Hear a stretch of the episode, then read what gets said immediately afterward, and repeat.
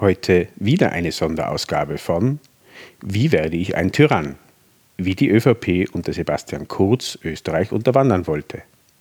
In den ersten beiden Folgen haben wir euch gezeigt, wie man an die Macht kommt und durch Brustenbesetzungen an die Schalthebel des Staates gelangt. Im dritten und letzten Teil kümmern wir uns um die noch offenen Punkte. Kontrolliere die Wahrheit, erschaffe eine neue Gesellschaft und regiere auf ewig. Nun ja, für die ÖVP scheint das nicht mehr ganz so gut zu klappen. Hallo und herzlich willkommen zur 33. Ausgabe von Uns Österreichs jetzt. An meiner Seite wie immer die Theresa und an meiner Seite wie immer der Alex. Und so oft sind wir momentan an unserer Seite sozusagen. Also es ist der dritte Teil unserer Trilogie über die Korruption der ÖVP bzw. den U-Ausschuss dazu. Ähm, ja, was haben wir die letzten Male so geredet?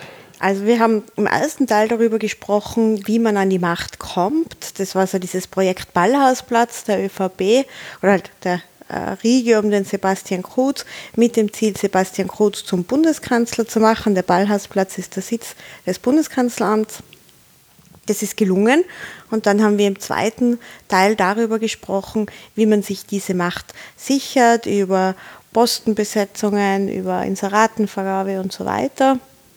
Und heute wollen wir eben darüber sprechen, wie man mit Hilfe dieser ganzen Macht, die man jetzt an sich gezogen hat, den Staat unterwandern und aushöhlen kann, um eben diese Macht für immer zu erhalten. Genau, dann gehe ich wieder auf meine Analogie. Ja, man hat den Boden bereitet, man hat gepflügt, man hat dann gesät, man hat äh, äh, Vogelscheuchen aufgestellt und Zäune rumrum gebaut, um quasi die Ernte zu sichern. Und jetzt kommen wir zur Ernte. Wie erntet man, erntet man und was erntet man und wer kriegt dann auch jeder einen Anteil dieser Ernte? So, um diese Geschichte geht es heute. Richtig. Und da schauen wir uns jetzt einmal ein bisschen an, was das bedeutet, den Staat aushöhlen. Wie schafft man das? Wie schafft man es, aus einer Demokratie eine illiberale Demokratie zu machen, mhm. wie es ja auch zum Beispiel in Ungarn passiert. Und das ist ja auch etwas, womit sich der Herr Orban schmückt, dass er eben es geschafft hat, aus Ungarn eine illiberale Demokratie zu machen. Genau, und dann nochmal Erinnerung, Sie haben sich ja 2017 beim Wahlkampf fast geprügelt, der HC und der Herr Kurz, wer der bessere Freund vom Herrn Orban ist. Ja, danach wollte es wieder keiner genau wissen, das gesagt haben und irgendwie, aber das war, hat war vielsagender, als, als sie damals, glaube ich, geglaubt haben, wo sie das gesagt haben. Äh, denn sie wollten genau die gleiche Richtung einschlagen. Ja. Ganz genau. Und da ist es auch wichtig, auch wenn du jetzt das ansprichst mit der FPÖ, ist vielleicht so einer der ersten Punkte. Man hat ja, die ÖVP hat ja zuerst mit der FPÖ eine Regierung gehabt und wir wissen das ja alle, könnt es auch im Podcast nachhören. Da war es dann so, dass irgendwann in dieser Regierungszeit ein Video aufgekommen ist vom Herrn Strache, wie er auf Ibiza Urlaub gemacht hat. Nochmal danke, Herr Strache, aber noch ein größeres Danke an den Herrn Julian Hessenthaler, der das organisiert hat, eben das Ganze. Going to Ibiza. und in dieser Regierung, und dann ist diese Regierung zerplatzt und wir haben wieder gewählt und die ÖVP war wieder stärkste Partei und hat dann ein bisschen einen Schwenk gemacht und hat dann mit den Grünen, sind sie dann eine Regierung, eine Koalition eingegangen. Und dann ist jetzt irgendwann aufgekommen, dass es neben diesen Koalitionsverträgen, die ja ganz oft äh, öffentlich sind, die können wir alle anschauen, ihr könnt sie auch durchlesen, wo also so mal abgesteckt wird, was sind diese Ziele dieser Regierung, was sind die inhaltlichen Themenschwerpunkte. Und das ist ganz was Offizielles. Und man ist jetzt draufgekommen, es gibt da sogenannte Side Letters. Die werden dann in einem Tresor irgendwo versteckt. Mhm. Das sind also so die eigentlichen spannenden Themen, die man jetzt nicht in einen offiziellen Koalitionsvertrag hineinschreiben kann. Aus den verschiedensten Gründen. Richtig. Also es kann einerseits der Sinn dahinter sein, dass es illegal ist, was da drin steht. Das betrifft dann eher nur die FPÖ dann in der Geschichte. Und dann gibt es auch Sachen, die nicht so gewollt sind, dass sie in der Öffentlichkeit sind, die zwar legal sind, aber halt Mauscheleien im Prinzip darstellen. Da reden wir jetzt von den Grünen. Ja, und beide haben es natürlich gemacht. Ja, weil das gehört ja so. Ja, das, aber wie, wie haben es quasi der Kurz und der HC aus, ausverhandelt? Also was die sich ausgemacht haben, das war ganz viel so Dinge wie Postenbesetzungen jetzt schon. Also wo man wirklich auf Personen schon äh, definiert hat, auf Personenebene definiert hat, wer was wird. Da geht es ähm, zum Beispiel über Besetzungen am Verfassungsgerichtshof, dass er Herr Brandstätter in den Verfassungsgerichtshof kommen soll. Mhm. Ähm, der war mal Minister und der ist dann eben ist dann auch an den Verfassungsgerichtshof gekommen. Da ist dann irgendwann aufgekommen, dass er sich ausgetauscht hat ähm, mit ähm, Bildnercheck und so weiter, äh, wo dann auch Sachen geleakt worden sind, auch zu Hausdurchsuchungen und so weiter. Im Zuge dessen ist er dann zurückgetreten. Das hat er jetzt im Ur, der war auch im Urausschuss jetzt der Herr Brandstätter, wo er dann gesagt hat, das war alles ein Fehler und er hat das eh nicht so gemeint und er ist eher ein super Typ. Ja, missverstanden, alle sind Alle, immer sind sie total missverstanden und die die größten Opfer, ja, gelernte Österreicher, dass die darauf reinkommen. Dann auch ganz stark die Besetzung der, der ÖBAG, das ist diese Beteiligungsgesellschaft der, äh, des Staates an anderen Unternehmen, zum Beispiel an den Casinos.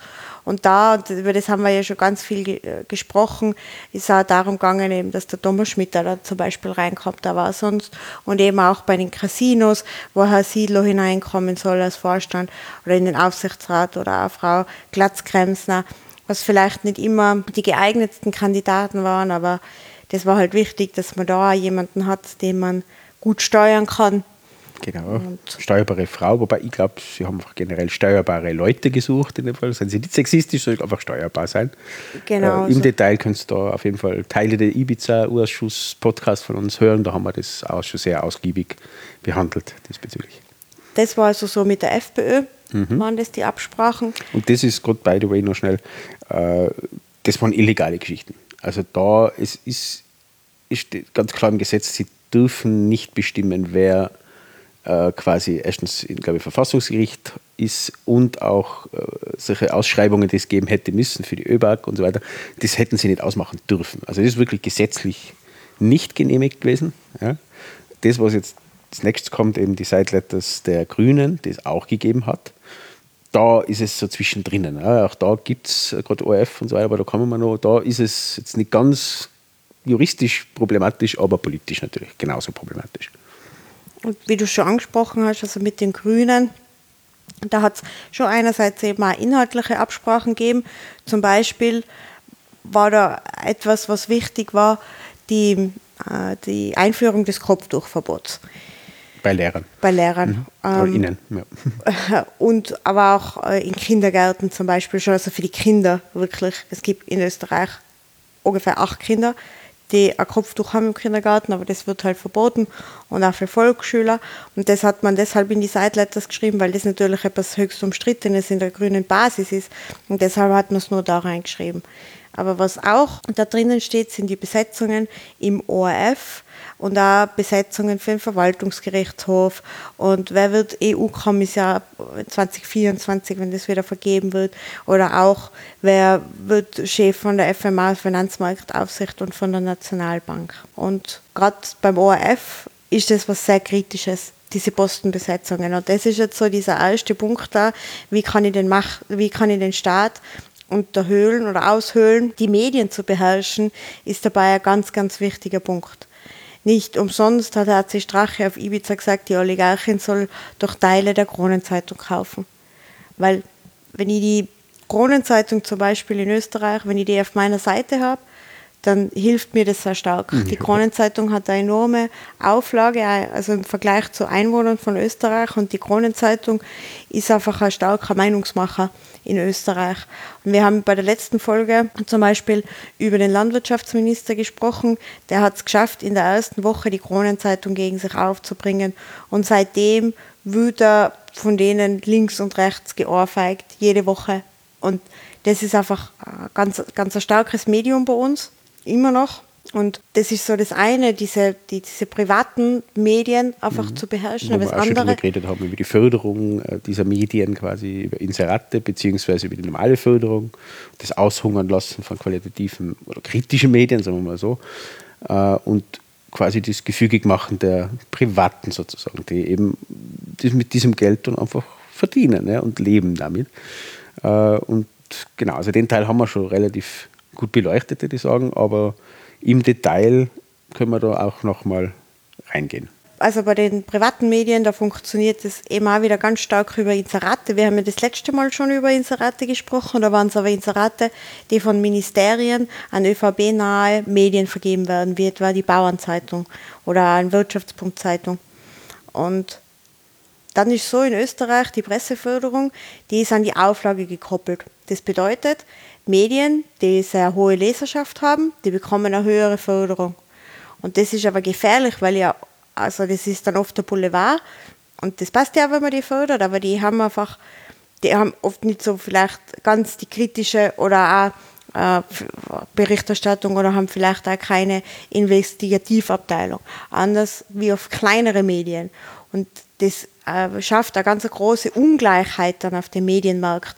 Weil eben einerseits die Zeitungen, die eh schon eine hohe Leserschaft und damit ein hohes, dann einen hohen Umsatz haben und andererseits die kleinen Medien, die dann oft Recherchen gar nicht machen können, weil wenn man so Recherchen über ein, zwei Jahre macht, wie zum Beispiel die Panama Papers waren oder so, das kostet ja sehr viel Geld. Mhm. Und wenn man dann einfach vom Staat weniger Geld bekommt, dann löst sich das irgendwann einmal auf, diese, diese starken Redaktionen, die ja lange an der Geschichte dranbleiben können. Und das macht es gefährlich.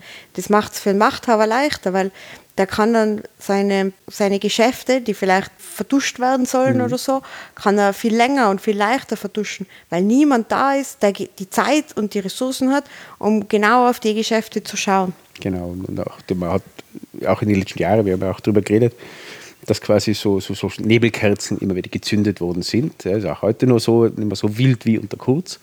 Aber wo einfach, okay, ein Thema ist uns unangenehm, das wollen wir nicht weiter behandelt haben in den Medien, also machen wir irgendein anderes Thema, was hochgejazzt, hochgeschrieben wird und dann hochdiskutiert wird, was eigentlich komplett e-, egal ist.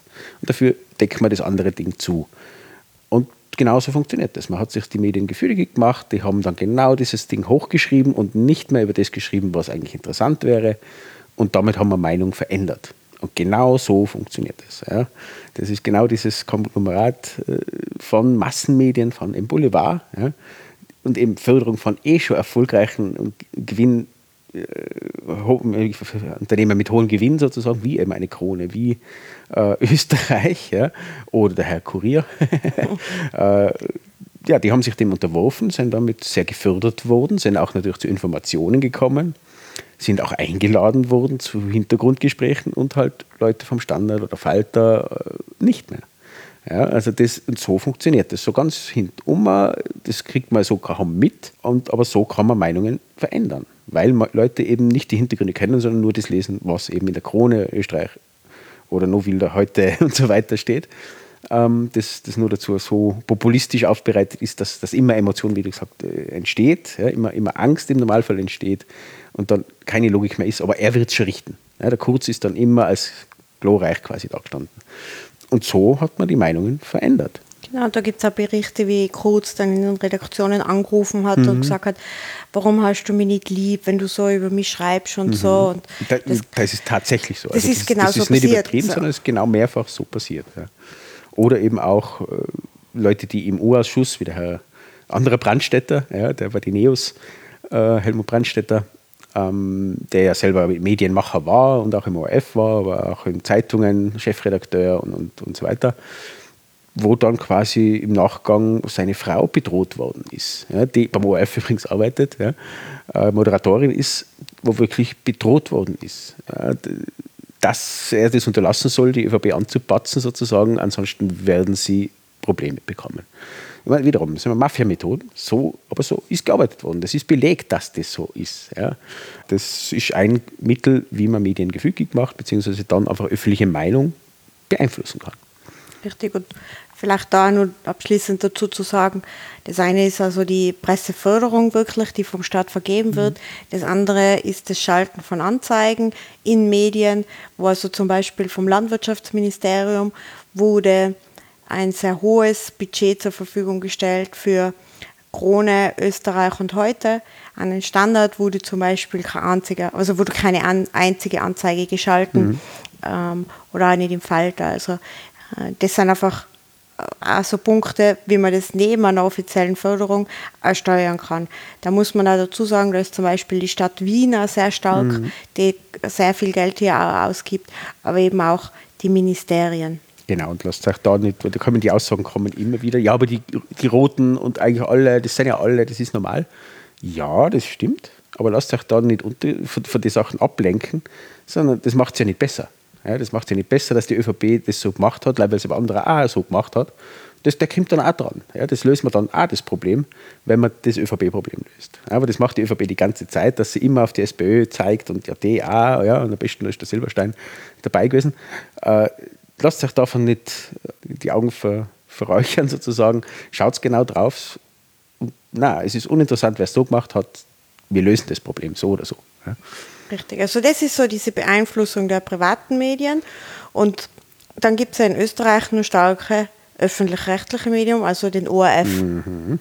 Und in diesen Seitleitern, die wir jetzt schon angesprochen haben, da ist es auch darum gegangen, an die Postenbesetzungen des ORFs. Und man muss sagen, in Österreich, der ORF ähm, hat schon immer nur auch sehr viele Zuseher und Zuhörer, Zuhörerinnen und Zuseherinnen und sonst auch alles, ein Sterndl und Doppelpunkt. Aber wenn man da jetzt genau bestimmt über die Politik, wer da dann zum Beispiel im Vorstand sitzt oder wer Redakteur werden darf ähm, oder eben wer Intendant wird und über das dann auch bestimmen kann, wer Redakteur ist und so weiter.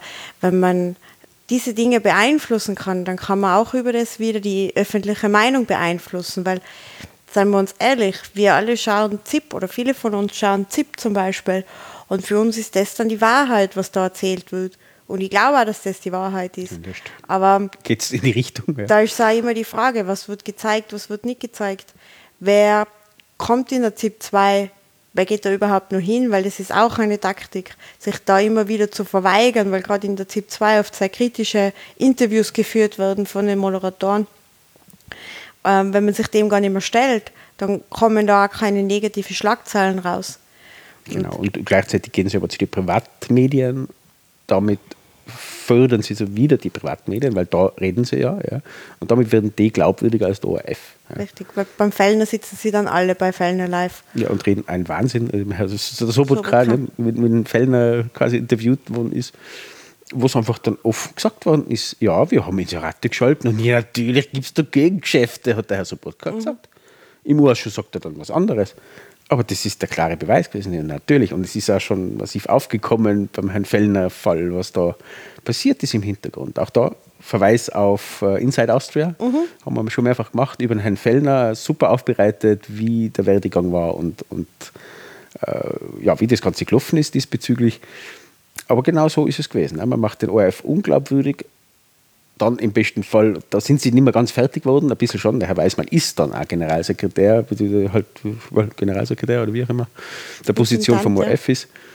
Ich glaube, im Finale haben sie es noch nicht durchziehen mehr können, aber das ist eine sehr, sehr gefährliche Konstellation gewesen. Das ist es nach wie vor. Also, das ist es mit diesem einheitlichen Newsroom und ob der Unabhängigkeit gesichert bleibt, da müssen wir wachsam bleiben. Also, aber sie haben es zumindest nicht mehr ganz durchgezogen.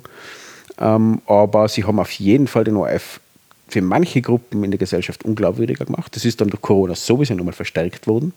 Der ORF lügt sowieso immer und, und ist sowieso parteiisch und, und so weiter.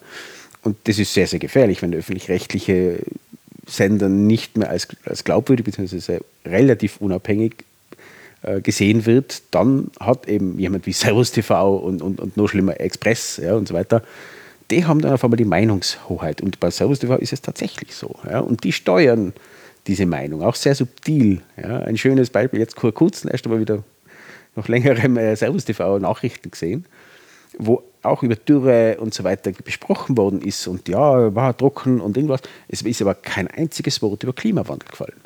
Ja, weil das wollen wir ja nicht. Das leugnen wir ja, dass das gibt. Das ist im Servus TV so. Der Herr Matischitz äh, hat da ganz klare Vorgaben für verschiedenste Themen und die werden genauso kommuniziert. Und genauso bei Corona war das so das hat sehr, sehr viele Leute weg vom ORF gebracht. Und da ist die ÖVP einfach mitschuld an dem ganzen Spiel. Ja, und die wollten das noch viel mehr machen. Die wollten einerseits den ORF steuern, aber andererseits auch ein bisschen unglaubwürdig machen, damit dann ihre Buddies sozusagen das ganze Feld aufholen können. Genau, also das, so diese Medien Kontrolle. Genau. Ganz ein wichtiger Punkt, um den Staat da auszuhöhlen. Genau, und wenn sich jemand nicht an das haltet oder nicht genug Angst hat, dann verklagen wir sie. Auch das ist eine Praxis, die in den letzten Jahren wurden, dass einfach einmal prinzipiell alles niedergeklagt wird. Ja, das, das geht zwar, wird zwar alles abgeschmettert im Normalfall, und, und aber es schüchtert Leute ein. Das kostet Geld und Zeit. Und damit, auch da wird vorauseilende Zensur dann gefördert. Nein, tue ich lieber nicht, weil sonst habe ich wieder Anklage um 100.000 Euro.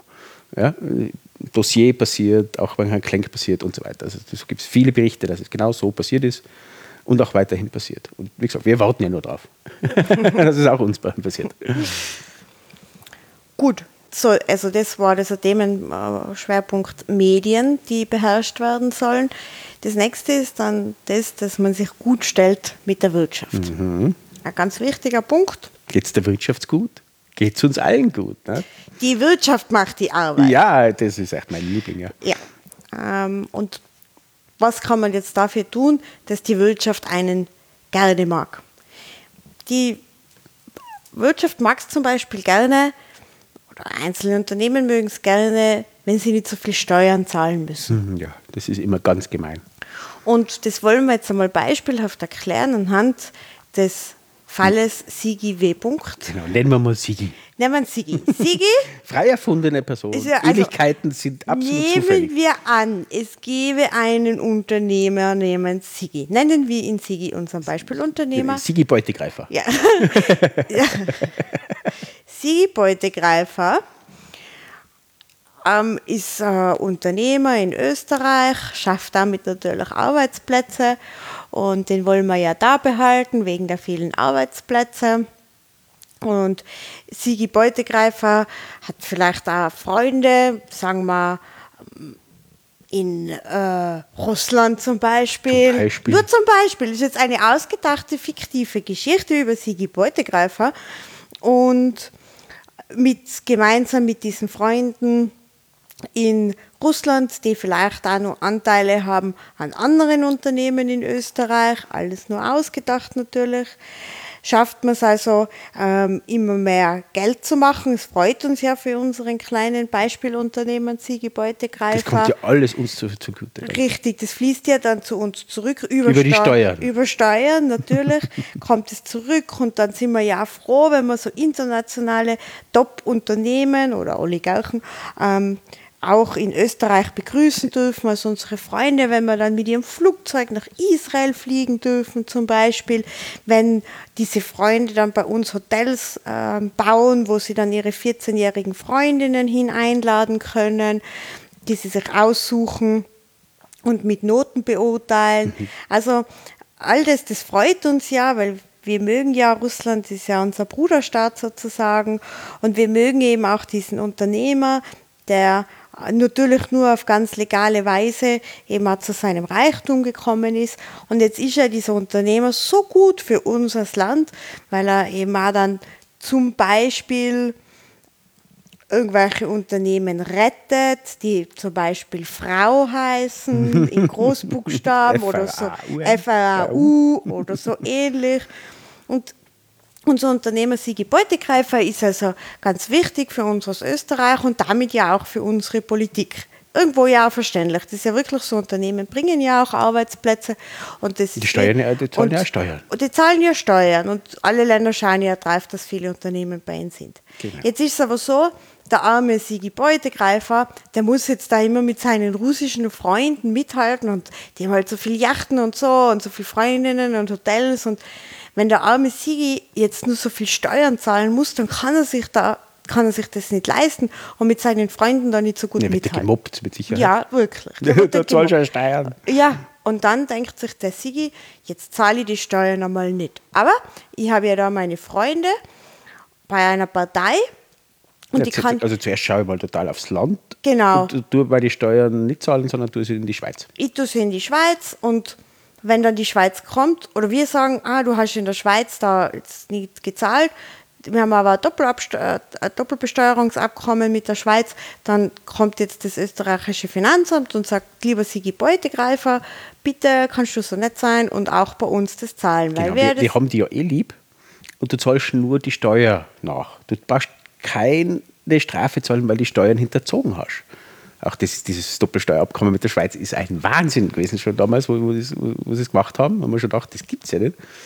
Aber selbst das, ne, er hätte nur die Steuern nachzahlen äh, müssen, aber das geht ja nicht. Also man kann ja doch nicht, also er tut schon so viel fürs Land, da kann man doch nicht auch noch die gesamten Steuern auch noch zahlen müssen. Wo kommen wir denn da hin? Ja, aber wirklich. Das wäre ja nichts. Das ist ja schlimmer wie Russland, also äh, wie, wie, wie, was ist demokratisch? Weil, ist gerade schwierig. Weißrussland. Na, ähm, und dann kann man ja mal nachfragen und sagen, wie wären das? Also man kann sich zum Beispiel, zum Beispiel, Sigi Beutegreifer trifft sich zum Beispiel auf einer Raststation mit einer Finanzamtsmitarbeiterin und sagt zu der zum Beispiel, du, du möchtest sicher aufsteigen in deinem Finanzamt und ich kenne deinen obersten Chef, also den Finanzminister, und da kann ich ein gutes Wort für dich einlegen und dann wärst du die oberste Finanzamtsleiterin von Österreich.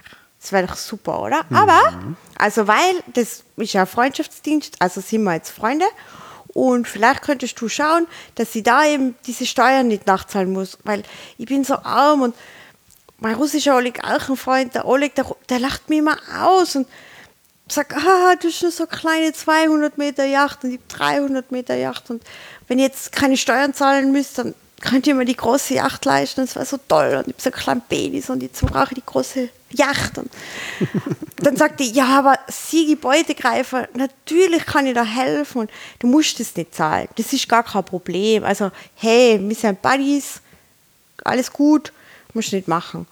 Und dann wird es weitergeben und dann sagt irgendwann das Finanzministerium, aber hey, da ist dieser Sigi Beutegreifer und die Frau da sagt irgendwas von oberste Finanzamtchefin und er will die nicht zahlen und dann sagt der Beamte im Finanzministerium, doch, du musst das jetzt schon zahlen.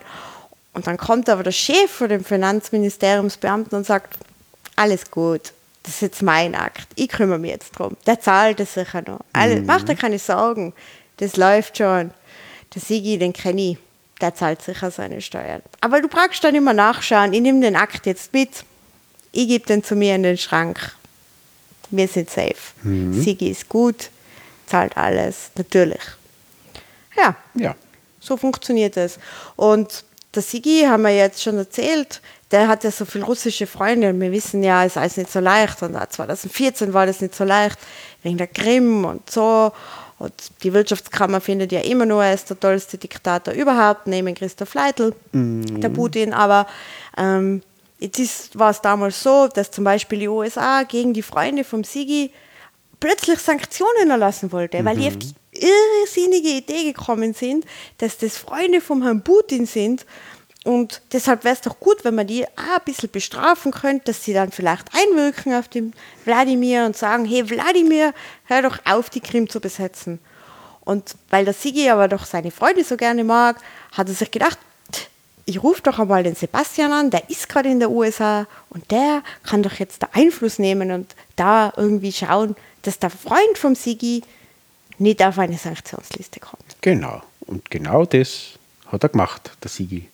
Und hat den Basti angerufen, dass er doch bitte beim Herrn Trump, wo er gerade zu Gast war, er ist, ja, er ist ja der König der Welt, der Basti, und dementsprechend hat er auch den Einfluss auf die amerikanische Politik, dass er da von dieser Sanktionsliste runterkommt, weil das geht ja nicht. Ähm, ist nicht so gut gegangen diesbezüglich. Allerdings in der EU ist der Herr Deripaska nie auf die Sanktionsliste gekommen. Auf Rücksprache bzw. auf Intervention von Österreich. Jetzt, also das ist auch nach dem Herrn Kurz noch passiert. Das hat der Herr Kurz genauso gemacht. Er schaut halt auf seine Freunde. Das ist, ist halt sein Job. Ja. Die gehen dann ans Saufen zum Ho oder so. Äh, ja, da trifft man sich. Und dann regelt man das. Und das war jetzt nur diese kleine Geschichte über Sigi Beutegreifer war jetzt nur eine kleine Geschichte, wie das funktioniert. Und es hat jetzt im U-Ausschuss, gerade zu diesem Fall, hat es sehr viele Auskunftspersonen gegeben, auch eben Mitarbeiter im Finanzministerium, denen danach geschrieben worden ist vom Herrn Schmidt, der damals eben nur Generalsekretär war, über den Sigi äh, an den Mitarbeiter äh, im Finanzministerium. Vergiss nicht, du hackelst in einem ÖVP-Kabinett, du bist die Hure für die Reichen. Und so wurde da darüber gesprochen und wie gesagt, das war jetzt nur ein Fall und ich denke, dass man mutmaßlich sagen kann, dass das kein Einzelfall war. Genau, also da noch zu nennen, haben wir auch schon drüber geredet, glaube ich, über Ordner, ja, die Tiroler Connection diesbezüglich. Oder auch noch ein Tiroler, äh, der so heißt wie eine Kakaomarke. Ja, ja, genau. Oh ja, muss man vorsichtig sein, der, der klappt wirklich gerne. Ja, ähm, auch das im Inside Austria nachzuhören. Ganz genau, wo es einfach auch viel Beeinflussung gegeben hat. Ähm, von Finanzamt, also im Finanzamt die Mitarbeiter und auch im Finanzministerium, dass eben diese Dinge wirklich nur ganz oben entschieden werden und wo Dinge dann einfach äh, in Schubladen verschwunden sind, wo Druck ausgeübt wurde auf die Beamten. So genau, aber falls jemand mal an euch herantritt, ja, falls ihr Finanzamtbeamter seid oder so, das Ende dieser Geschichte, ja, ist so, weil er hat dann auch zu dieser Finanzbeamtin gesagt, aber du machst zuerst. Also du schaust jetzt zuerst, dass sie keine Steuern zahlt und dann mache ich die zur Chefin. Ja, diesen zweiten Teil hat er nie gemacht. Ja, also er hat sie auch noch beschissen in dem Sinne. Ja. Sie hat sich dann auch köstlich darüber auslassen, wiederum in einem Chat, ja, dass das eine Frechheit ist und danke für gar nichts. Und das hat sie total aufgeregt, dass jemand, der nicht glaubwürdig ist, wie der Herr Sigi, sie auch beschissen hat. Also lasst euch nicht mit solchen Leuten ein, weil die sind einfach nicht glaubwürdig. Ja? Und die, die liefern euch ins Messer oder verarschen euch, wie sie es brauchen. Ja? Also das zahlt sich leider nicht aus. Ja, das ist leider das traurige Ende dieses Märchens vom Sigi Beutegreifer. Voll traurig. Ja, schon. Voll schon. traurig. Hoffentlich kommt er nie nach Tirol, weil uns auch noch weiter erschossen kann. Ja, richtig. Äh, Wolf mögen wir gar nicht bei uns. Ja? Beutegreifer. Äh, Beutegreifer. genau. das, also das ist schon mal so das eine, wenn man sich gut stellt mit der Wirtschaft, indem man ihnen eben äh, das mit der Steuer nicht so genau nimmt. Was auch immer nett ist, ich zum Beispiel persönlich, ich mag voll gern Brunch. Ich liebe Frühstück mhm. und Brunch. Und das ist ja auch toll, wenn man sich dann mit äh, Wirtschaftsmenschen trifft und mit Unternehmern und Investoren trifft zum Frühstück und einfach ein bisschen nett plaudert mhm. ähm, über das Wetter, Wetter. Spenden, zum Beispiel, Blutspenden ja, ja, natürlich, genau. also sonst gar nichts. Ähm, und einfach da ein bisschen, ja, halt nett plaudert beim Brunch und vielleicht bekommt man dann irgendwann einmal ein Geld, weil das ist ja ein teurer Brunch. Ja, ja. Wenn da jetzt ein Brunch gibt, zum Beispiel mit dem Finanzminister Löger, dann ist das, ich meine, das ist ja ein vielbeschäftigter Mann und ein Minister, der hat einen hohen Stundensatz und da kann man dann schon einmal 95.000 Euro an die Partei spenden. Ja, das muss dann schon wert sein. Ja. ja aber halt fürs Branchen, nicht für das, was man sagt. Weil Nein. man hat da nichts geredet. Also das ist auch so ausgesagt worden vom Urschuss. Also da hat's nie, ist nie wirklich über Politik geredet worden, sondern einfach über Allgemeines. Wie geht's denn? Und tut und so, und der Fuß noch weh und so. Aussage Urschuss. Also man muss sich das wirklich trauen zu sagen. Mhm. Man macht, macht ein politisches Frühstück, aber es ist nicht über Politik geredet worden. Aber dafür Spenden eingeheimst worden, gestückelte. Ne? Auch Spenderin gibt es jetzt nicht mehr. Ne? Die Frau Horten ist abgetreten. Ähm, aber die war dann natürlich auch ganz vorne dabei. Hat auch nicht so viele Steuern zahlt, soweit man das weiß. Ähm, ja, und das, wie gesagt, da gibt es viele Geschichten. Und da kommen auch sicher noch einige auf, die wir noch gar nicht wissen. Ähm, und, aber so macht man das mit der Wirtschaft. Ja? Und die Wirtschaft, wie gesagt, die hat auch sehr viel Macht. Ja? Weil wenn die Wirtschaft äh, quasi jemanden nicht will, nachher müssen wir halt Leute entlassen. Und ah, uh, schlechte Prognosen. Und, und dementsprechend ist das eine schlechte Partei, ja, die, die, was das will. Und, und die ÖVP hat sich da einfach vorgesorgt, dass die Wirtschaft immer auf ihrer Seite ist. Zumindest die, die hohe Wirtschaft, weil auf den kleinen Unternehmer scheißen sie. Ja. Äh, das ist so. Und auch da wiederum Ungerechtigkeiten. Unterlaufen Unglaubwürdigkeit des Staates und so. Ja, die tun ja eh alle, was sie wollen, und zwar alle. Ja. Damit verliert man wieder Demokratie, einen Glauben an die Demokratie. Und auch das ist zielführend, wenn man eine illiberale Demokratie machen will. Mhm. Und da vielleicht, weil du sagst, die tun nichts für den kleinen mhm. Unternehmer, mhm. ich meine, der ist selber schuld, der kann ja Inserate kaufen in der Wirtschaftsbundzeitung. Das stimmt, aber mich hat man nie gefragt zum Beispiel. Also ich muss mal nachfragen, wo, wo, ich, wo, ich, wo ich spenden kann, äh, wo ich ins Rad schalten Du musst kann. das schon selber machen. Ja. Du musst da hingehen und sagen, hallo, ich möchte gerne bitte was spenden. Mhm. Und dann läuft das schon. Ja, das war mal echt ein Versuch, was dann passiert. Ja, ja das ist ja, es. Ja. Frag einmal. Genau. das ist also so, ähm, glaube ich mal, ein, ein, guter Überblick. Genau, also da gibt es noch viele, viele, viele Details. Äh, aber das wird dann ein bisschen unübersichtlich, aber mhm. da geht es um Agenturen, die wieder ÖVP-nahe sind, die wiederum Netzwerke haben und wiederum aus den Ministerien Geld bekommen und äh, FMA, ja, äh, Geschichten. Also da gibt es viele, viele Punkte, äh, wo wir jetzt mal eingehen könnten, aber ich glaube, man versteht jetzt, worum es geht, ja, wie man Wirtschaft gefügig macht und warum man das machen will äh, und wo, wie das Ganze dann genau. stattfindet. Und als letzter Punkt, also wir hatten jetzt das Unterwandern der Medien, wir hatten das sich mit der Wirtschaft gut stellen, damit man dann wieder selber Spenden bekommt, damit man dann wieder mehr Geld hat, um äh, zum Beispiel ähm, im Wahlkampf dann mehr Plakate zu kaufen und mehr Inserate zu schalten. Dass man die also, Obergrenze einhaltet, ja, ja, genau. Das ist so ein Kreislauf. Und das Dritte ist dann die Justiz zu unterwandern. Das ist aber sehr gefährliches, weil wenn die, die Justiz, es gibt ja dieses berühmte Bild der Justitia, die blind ist. Und wenn das die Justiz nicht mehr ist, dann ist wieder diese Ungerechtigkeit da, über die wir halt schon einige Male gesprochen haben. Genau. Da haben wir zwei Klassen oder mehr Klassen äh, Justiz. Ja. Äh, die, die, haben wir zweifellos sowieso.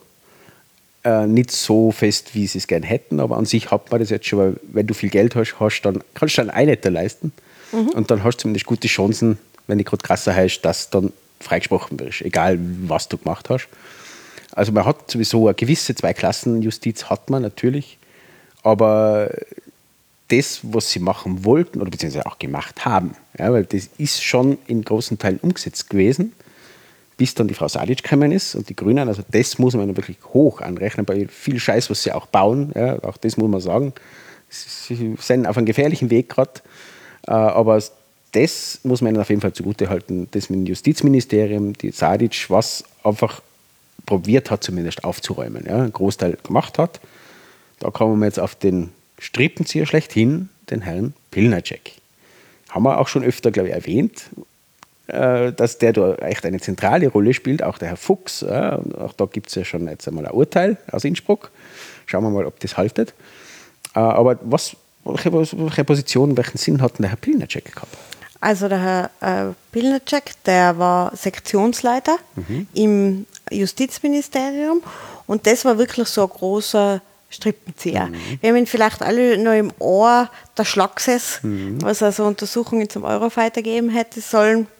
Und der hat wirklich so alle diese Fäden in der Hand gehalten. Da gibt es also zum Beispiel die Fäden zum Staatsanwaltschaft Wien mhm. mit dem Herrn Fuchs eben, der jetzt verurteilt worden ist. Warum ist er verurteilt worden? Weil er nämlich dem Herrn Bildnercheck Unterlagen geschickt hat. Das war dann der einzige Zeuge in diesem ganzen, äh, in dieser mhm. Untersuchung jetzt oder in dieser Verhandlung, weil er ihm bei äh, WhatsApp-Nachricht, glaube ich, oder sowas, mhm. ähm, Unterlagen geschickt hat zu einer Hausdurchsuchung oder zum Akt ähm, gegen, eine, äh, gegen eine Journalistin auch und so mhm, weiter. Genau. Also die Kurierjournalistin genau, beim Kurier, da das, kümmern wir uns ja drum, das sind unsere Freunde. Richtig, und da ist es also so, die sind interner von einer Staatsanwaltschaft, die nie ins Justizministerium gehen dürfen.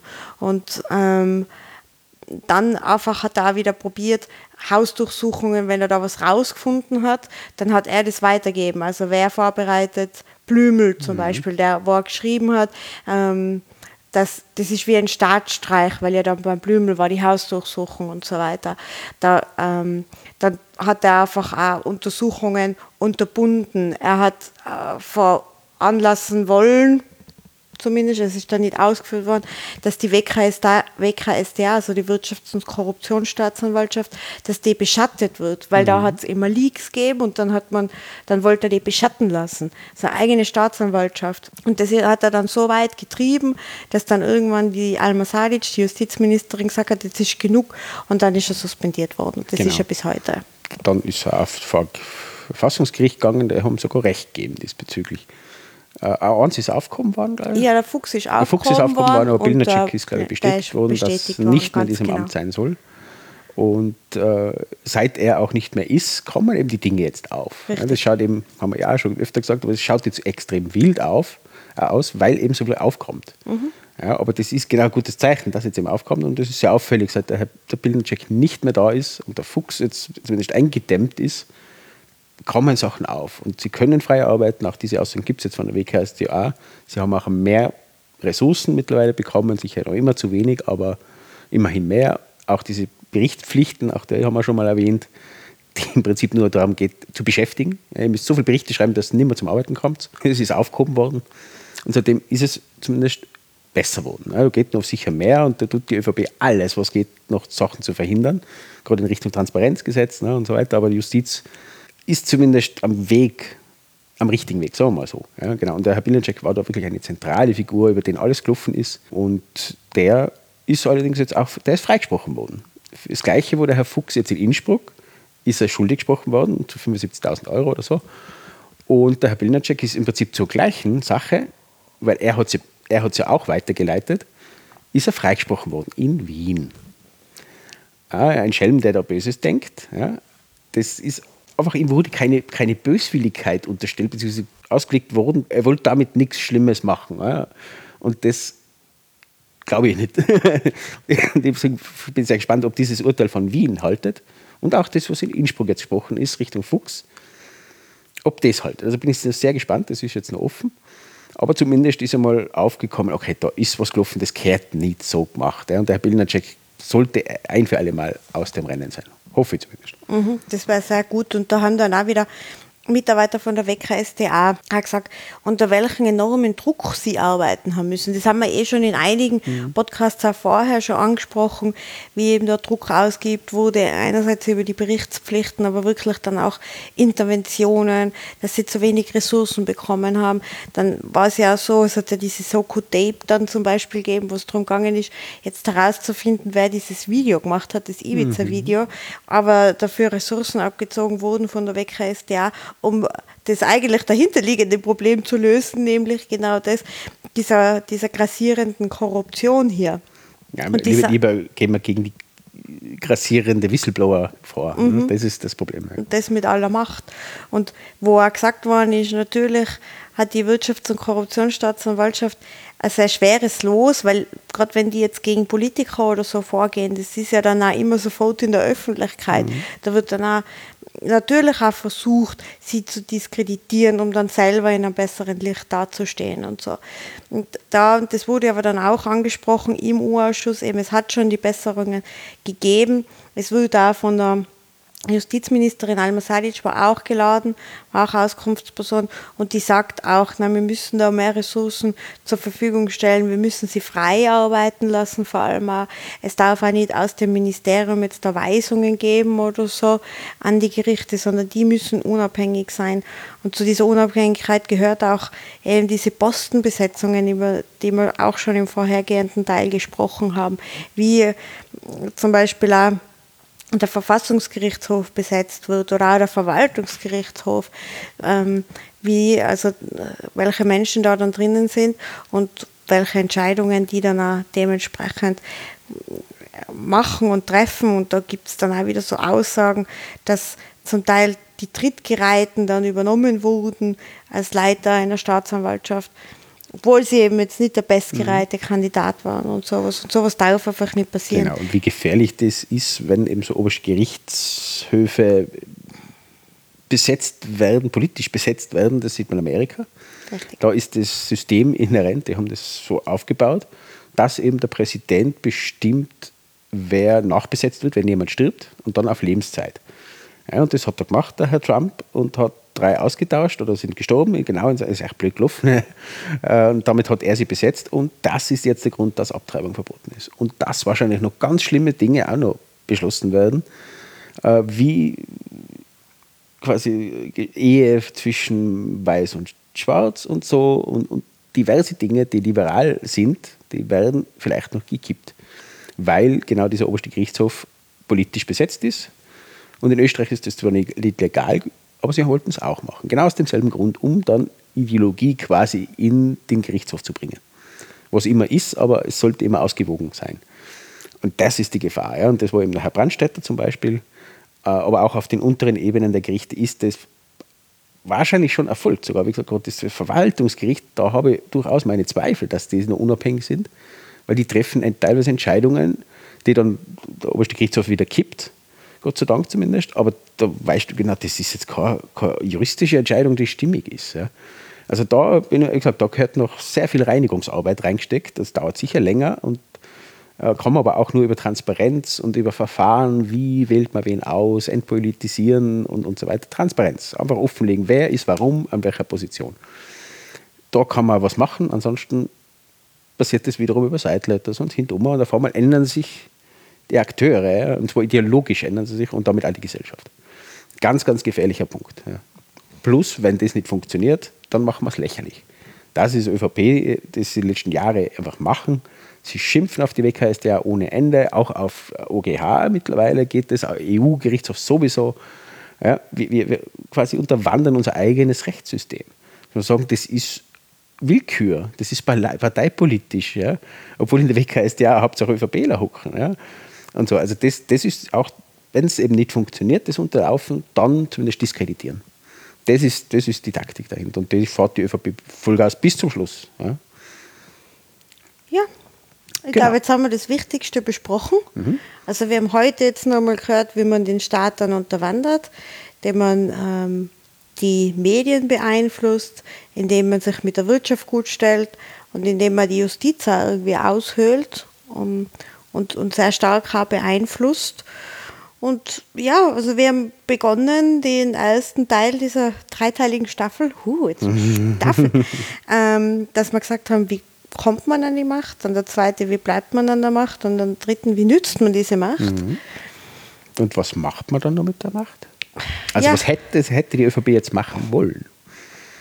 Also ich kann nur auf Ungarn verweisen. Mhm, und ja, man ändert Wahlsysteme, man ändert Mehrheitssysteme sozusagen, ja, Mehrheitswahlrecht sozusagen einführen, das wie jetzt bei der Fidesz aktuell ist. Die haben irgendwie weit unter 50 Prozent der Stimmen, haben aber eine Zweidrittelmehrheit. So verändert man dann endgültig das System. Und so weit sind sie Gott sei Dank nicht mehr kommen. Aber das war mit Sicherheit auch geplant. Ja, das Absichern der Macht, dieser Teil hat der ÖVP noch gefehlt, weil Ibiza zustande gekommen ist. Zwei, drei Jahre länger und wir hätten genau dieses auch durchgesetzt gehabt und dann ein System nochmal zu verändern und zu reinigen, wie es jetzt gerade hoffentlich passiert, wäre dann nicht mehr möglich gewesen dann verlierst du eben jegliche Bindung an Mehrheiten, so irgendwas, sondern dann ist es eine, eine despotische Alleinregierung und dann haben wir den Tyrannen so lange erlebt, wie auch immer.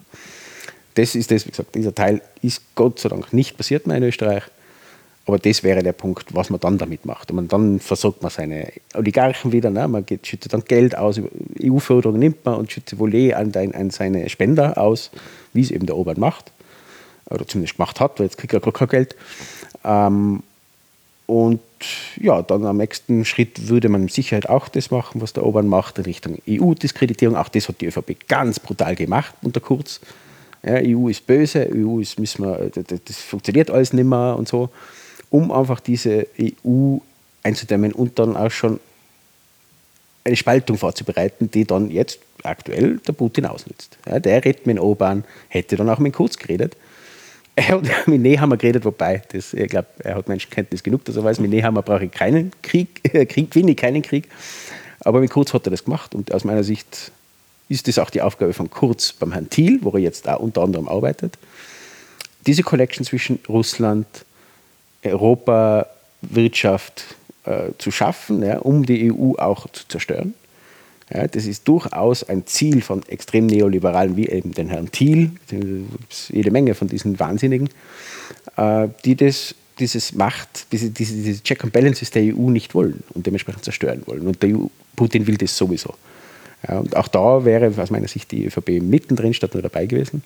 Jetzt, der Kurz ist noch dabei aus meiner Sicht. Der Herr Kurz, um den nochmal kurz abzubinden, das Ganze ist was macht der Herr Kurz jetzt? Einerseits, ja, das mit Herrn Thiel, ja, ganz wichtig, herumreißen. Seinen Sohn sieht er trotzdem nicht. Wegen dem ist er eigentlich zurückgetreten, dass er seinen Sohn mehr sieht. Ja, aber jetzt fliegt er leider durch die Weltgeschichte. Ich glaube, einmal wo die Frau und Kind dabei. Also so wichtig kann ihm sein Kind dann auch nicht sein. Äh, und zum Zweiten hat er jetzt auch, ist er auch Unternehmer. Er ist jetzt Unternehmensberater. Ja, mit dem Herrn Schütz zusammen. Herr Schütz, ja, Express, ja, seine Frau, wo Mitarbeiterin vom Herrn Schmid, gerade da nochmal äh, diese Geschichte. Mit dem hat er jetzt Unternehmen gegründet. Und was, was beratet er? Was macht er? Für, er beratet bei Gesundheit, er beratet für äh, Sozialgeschichten äh, für den Staat, die der Staat nicht übernimmt, sondern Wirtschaft, Investment macht, er macht Investments diesbezüglich. Und sind im Prinzip alles Punkte, die er bewusst in seiner Regierungszeit kaputt gemacht hat oder eben nicht gemacht hat, wie im Kinderbetreuungsgeld, dass man da eineinhalb Milliarden ausschüttet und auch Gesundheit, das, das hat er mit der FPÖ komplett zerstört. Alles, was danach gekommen ist Richtung Corona, hat die FPÖ mit der Hartinger Klein kaputt gemacht. Und er macht jetzt eine Investmentfirma und beratet das Ganze, dass man privat in das investiert. Also ich weiß nicht, ob er das schon vorher gemahnt hat oder ob das ja der Thiel gesagt hat, dass das eine gute Idee ist, aber der nutzt seine eigenen Fehler, beziehungsweise das, was er nicht gemacht hat, dann wieder aus, dass er ein Geschäft macht. Ja, das, das ist der Herr Kurz. Ja. Und er wird ja nie wieder in die Politik gehen, der Herr Kurz. Nie wieder. Gott vor einer Woche hat das wieder gesagt. Und gestern ist halt rausgekommen, er ist jetzt im Beirat von, wie heißt Demokratischen Union. Ja, das ist so ein Zusammenschluss in Europa oder weltweiter Zusammenschluss eigentlich, das von allen konservativen und brutal konservativen Parteien, inklusive Fidesz, inklusive Republikaner, äh, ÖVP natürlich, CSU, CDU und die ganzen Parteien, da ist er jetzt im Beirat auf einmal. Also doch wieder politische Tätigkeit. Eine Woche nachdem er gesagt hat, na, na, nie wieder. Ja, und er hat es ja schon oft gesagt, aber wiederum glaubt es ihm nichts. Ja. Also das, das ist so der Weg des Kurz. Äh, und was, wollt, was er eigentlich damit wollte. Ja, das ist genau dieser Weg des Ungarns gehen und jetzt casht er halt ab. Das ist so der Weg, genau. Gutes Geschäftsmodell eigentlich. Ja, eigentlich ist es gut. Ja, das ist, muss man mögen, aber vielleicht macht man das auch nochmal. Ich will eh immer Königin der Welt sein. Ich, hab, ich kenne ja jetzt das Drehbuch, wie mhm. man an die Macht kommt, mhm. wie man an der Macht, äh, wie man sich die dann sichert und wie man die dann ausnützt muss ich das nur durchziehen und äh, ich bekomme ja eh nie Kinder, also kann ich es auch bis zum Ende durchziehen. Genau, machen wir gleich einen Projektplan und dann ja. starten wir das Ganze. Ja, sehr gut. Die Medien beeinflussen wir ja schon. Ja, richtig. Podcast und, zuerst der Podcast und dann die ganze Welt. Richtig. Ja, das ist das Ziel jetzt. Genau. Ja. Und wollt ihr dabei sein, spendet uns doch. ich kann auch zum Frühstück kommen, ihr müsst nur selber Brot mitnehmen. Genau.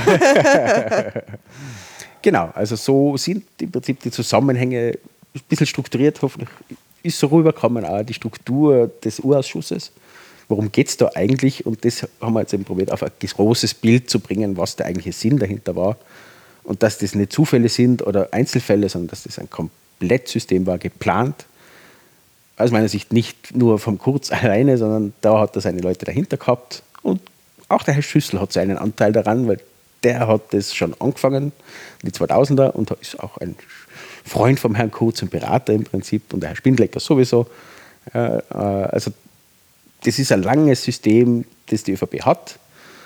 Und jetzt kommt es auf und deswegen wird es die ÖVP auch zerreißen. Das ist so auch mein Tipp des Ganzen. Es wird neue Gründungen geben von Parteien. Es ist ja jetzt in Tirol, gibt es ja die Liste Matle.